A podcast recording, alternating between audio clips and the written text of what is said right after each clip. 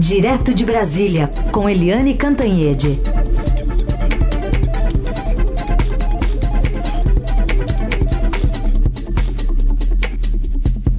Oi, Eliane, bom dia. Bom dia, Raíssa e Carolina, ouvintes. Bom dia, Eliane. Bom, tá uma agenda pela frente bastante extensa e complicada a do presidente eleito Lula, especialmente quando o, o todo mundo está de olho no nome que deve sair para assumir o Ministério da Fazenda, não?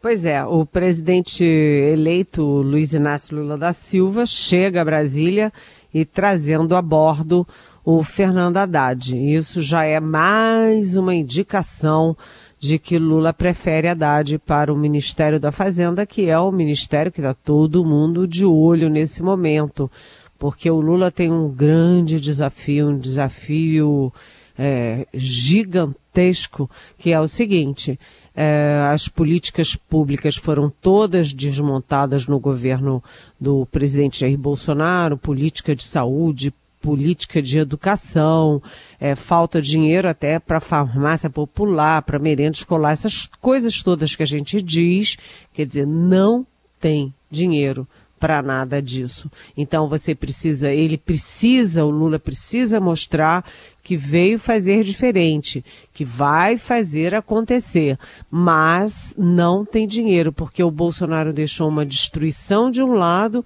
e deixou as contas públicas estouradas do outro. Então tem muita coisa para fazer pouco dinheiro para fazer essas coisas todas. E o, todo mundo, portanto, de olho no uh, Ministério da Fazenda. O Lula levou o Haddad para, para a COP uh, 27 no Egito, depois levou para Portugal. Foi o único brasileiro que ele levou com ele no encontro com o presidente de Portugal e o chanceler de Portugal né? E na sexta-feira, como a gente vai falar daqui a pouco, o Lula mandou o Haddad como representante dele num almoço na Febraban, Federação Brasileira dos Bancos. Então, foco no Haddad, mas não é só para isso que o Lula vai estar tá aqui, não. Ele vai estar tá em Brasília para encontros também com o presidente da Câmara, Arthur Lira, com o presidente do Senado, o Rodrigo Pacheco, para discutir a PEC do Bolsa Família. Essa PEC tão polêmica, né, que divide a própria base do presidente Lula, o próprio PT, cada um pensa uma coisa, cada um quer um prazo, cada um pensa num valor para estourar o teto de gastos. Então o Lula vai tentar dar ordem nessa bagunça da negociação do Bolsa Família, vai também mostrar boa vontade com os presidentes das duas casas, ambos é, candidatos à reeleição é, para mais um mandato é, em fevereiro. É, e também o Lula vai aproveitar para anunciar outros ministros. Ele não quer anunciar só o Haddad sozinho ali para o Haddad ficar alvo de todo mundo. Ele quer é, diluir o Haddad junto com outros nomes.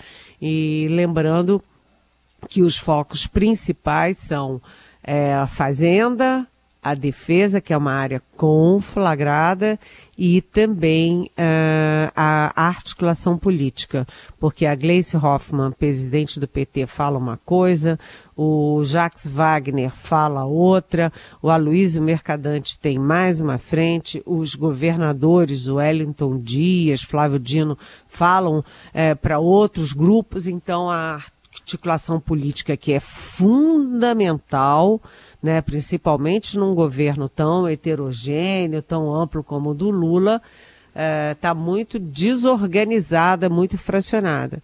Tudo isso é, é pauta para Lula em Brasília depois de recuperado daquela cirurgia inesperada das cordas vocais.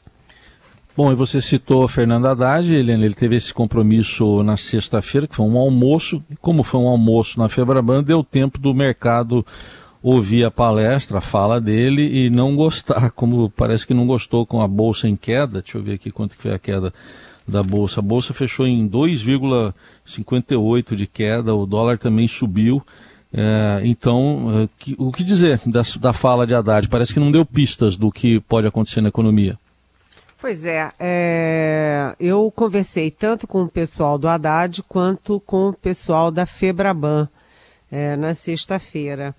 É, é, aquela história, né? O Lula não pôde ir e avisou na quarta-feira, ligou para a Febraban dizendo que não podia ir por causa do repouso da cirurgia, porque ele não podia, é, ele tinha que preservar as cordas vocais, a voz, né? E que ia mandar o Haddad. O Haddad repassou tudo com Lula. Estudou, fez o dever de casa, repassou tudo com Lula e chegou na Febraban, no almoço, e falou claramente que estava ali é, representando Lula e que ele estava falando em nome do Lula. O que, que o Haddad falou? Primeiro falou assim, eu vou fazer um resumo bem rápido, né? Claro, mas ele falou que a prioridade vai ser a reforma tributária, falou na reconstituição institucional e disse que era a reconstituição vertical, que é o pacto federativo com governadores de prefeitos, ou seja, estados e municípios, e a reconstituição horizontal com os poderes da República, executivo, legislativo e judiciário. Né? E disse que o problema brasileiro não é falta de recursos, né, é a má gestão, a má qualidade do gasto brasileiro. E, e falou na prioridade de investimentos, por exemplo, recom, recompor investimentos na área de ciência e tecnologia e na área de cultura. Por exemplo, é, ele citou o Haddad nesse encontro, né, que no ensino básico é, brasileiro há recursos sim. Os recursos são a nível da OCDE, só que o resultado é muito ruim, né? E o, a qualidade do ensino brasileiro é uma das piores. O nível de gasto é equivalente à OCDE, mas o resultado é muito inferior ao da própria OCDE. Ele citou também o Bolsa Família, que na época do Lula consumia 0,5 1,5% do PIB e agora consome 1,5% do PIB. Consome muito mais do PIB, mas as pessoas estão com fome jogadas na rua. Ou seja, preciso, é preciso gastar bem o dinheiro. Tem dinheiro, gasta-se mal. E aí a bolsa caiu, né? O dólar subiu é, e uh, houve muita reclamação de que ele foi superficial, que ele falou obviedades e que ele não deu rumos, como, por exemplo, a meta de dívida pública. Mas eu conversei com gente importante da Febraban, conversei bastante e eles acham que esse resultado, essa crítica foi injusta com Haddad. É, eles acham que ele pagou o pato, porque o que incomoda a Febraban não foi o que ele disse. O que incomoda a Febraban, e aliás todo o setor produtivo também, é a indefinição sobre quem vai gerar, gerir a, a, a, fazenda, a economia, quem vai gerir a articulação política, quem são os nomes quem são os nomes? Qual é a equipe? O que, que o Lula vai, pretende fazer a partir de 1 de janeiro, que está aí já já. Né? Então, na verdade, é, o setor é, financeiro do país reagiu não contra propriamente o Haddad, reagiu sim contra a falta de rumos. E um deles me disse o seguinte: que eles estão navegando no escuro, sem saber o que vem pela frente. Então, é preciso que o Lula também dê sinais de mais estofo para o Haddad ser assimilado pelo mercado brasileiro. Seguimos analisando essa semana aí do grupo de transição do governo eleito, tentando ocupar alguns postos. Aliás, tem GT que não tem ainda nem nome, né? Nenhum integrante ali que está trabalhando, apesar de outros estarem bem inchados, né, Eliane? Defesa, por exemplo, é um. Pois é, é, pelo que eu apurei, Carolina, Heisen, ouvintes, pelo que eu apurei, né, estava tão complicado montar complicado montar a comissão da defesa, que você viu que todas as comissões foram criadas, menos a da defesa. Estava tão complicado que eles estão desistindo de criar comissão. Uh, por quê? Porque os oficiais que estão sendo ouvidos, que são basicamente da reserva, mas não só, eles não querem botar a cara de fora. Eles não querem é, ir para o CCBB, eles não querem sentar lá, discutir. É, então, o que eles estão argumentando é que a transição na, no Exército, Marinha e Aeronáutica é uma é, transição óbvia. Né, o atual comandante passa o bastão para o futuro comandante e as coisas vão continuando como não tem interrupção. Não é como, por exemplo, na saúde, né? Troca o ministro, muda tudo, tem que recompor tudo, né? Um desastre completo, tem que refazer tudo. O Exército Marinha e Aeronáutica não. Né, o Lula escolhe um dos três mais antigos, dos quatro estrelas, né, o almirante mais antigo, o brigadeiro mais antigo, o general mais antigo, é, de quatro estrelas e nomeia. E aí o atual comandante passa o bastão para o próximo e pronto, não tem nenhuma dificuldade. Então eles estão achando que tem gente dizendo para o Lula que não precisa fazer comissão de transição. É só passar o bastão e pronto, nomear e pronto. E no caso do Ministério da Defesa, sim, é muito complicado.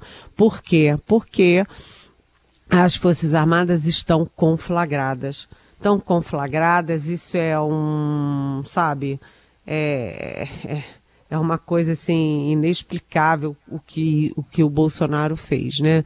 Ele rachou as Forças Armadas, né? A gente teve aí um, eu recebi na sexta-feira ou no sábado, é, uma lista de mais de 200 é, oficiais da reserva, das três forças pedindo ditadura militar, dizendo que a urna eletrônica falhou tudo, que tem fraude para tudo quanto é lado, um monte de maluquice, entendeu? Sem pé nem cabeça, uma coisa golpista que só serve para estimular essa gente que está enrolada na nossa bandeira em torno de quartel, é, rezando para extraterrestre, para Deus, para impedir a posse do Lula uma coisa meio sem pé nem cabeça. Então, o ministro da Defesa vai ter sim muita dificuldade para botar a casa em ordem, trazer de volta o profissionalismo, a ordem e a disciplina dentro das três forças. Isso sim é complicado.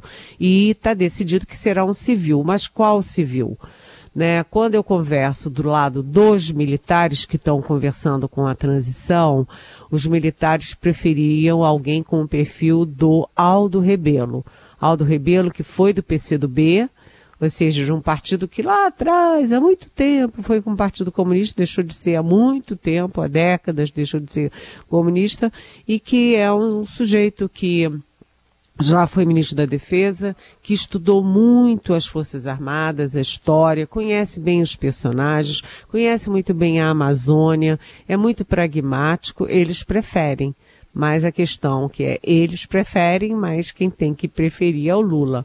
E hoje tá, o Marcelo Godoy no Estadão está dando que o Lula está pensando entre é, Aloysio Mercadante, que é filho de, e neto de militares, sobrinho de militares, irmão de militares, né, o Jacques Wagner, que já foi, é, já foi ministro, e o Nelson Jobim, que já foi ministro. Mas o Nelson Jobim, eu conversei com o Nelson Jobim, e o Jobim não quer nem ser da comissão, é, de transição, se houver, e nem muito menos quer assumir esse cargo que ele já ocupou, já ocupou com brilhantismo, mas ele diz que não volta para cargo que já ocupou e ele está muito bem na iniciativa privada.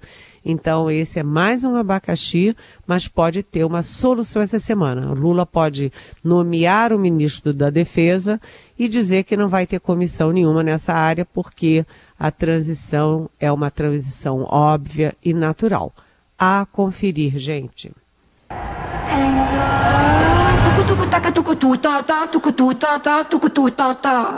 Vamos lá, no embalo da música, porque a Eliane entende do assunto Copa, que ela falou com a gente na semana passada aqui, o seu comentário para daqui a pouco Brasil e Suíça, uma da tarde, Eliane. Olha, eu diria que dá 2 a 0. Eu apostaria em 2 a 0. É, o Brasil está desfalcado, né? Está desfalcado com o Neymar, que está com uma contusão muito feia. A, a, o foco, né? Aquele foi do, do, da torção do pé dele, realmente foi horrorosa. É lamentável isso, né? O nosso melhor atacante passar por isso pela terceira Copa seguida. O Danilo também está fora mas a nossa equipe é boa, está jogando bem, entrosada, está com bom condicionamento físico. 2 a 0, gente. E vamos lá. Tá aí, Eliane uh, acabou de falar do Ministério da Defesa e emendou dizendo que a defesa brasileira não vai tomar gols hoje. Tomara que não.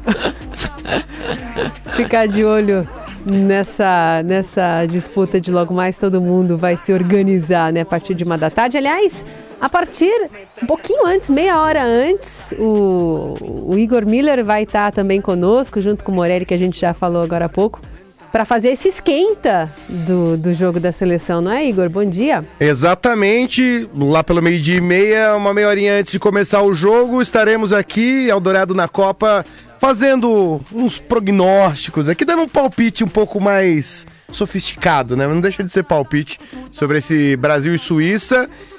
Olho, né? Eu tô muito confiante com o mesmo resultado da Eliane aqui no palpite, mas essa é a Copa da Imprevisibilidade. Então a gente precisa hum, ficar, né? Da né? Zebra, né? É, enquanto não acabar essa segunda rodada, não vamos fechar prognóstico, mas o Brasil vem bem aí, uma defesa muito forte, inclusive Militão vai pro jogo, ao que tudo indica aí. Oh, oh, ah, militão, Igor... não militar, né? Exatamente. É militão, não militar, vamos deixar claro. O Igor aqui. falou em imprevisibilidade, né? Já eu e Carolina, a gente diz, olha, é a Copa da Zebra e da Virada, né? Verdade. Por aí.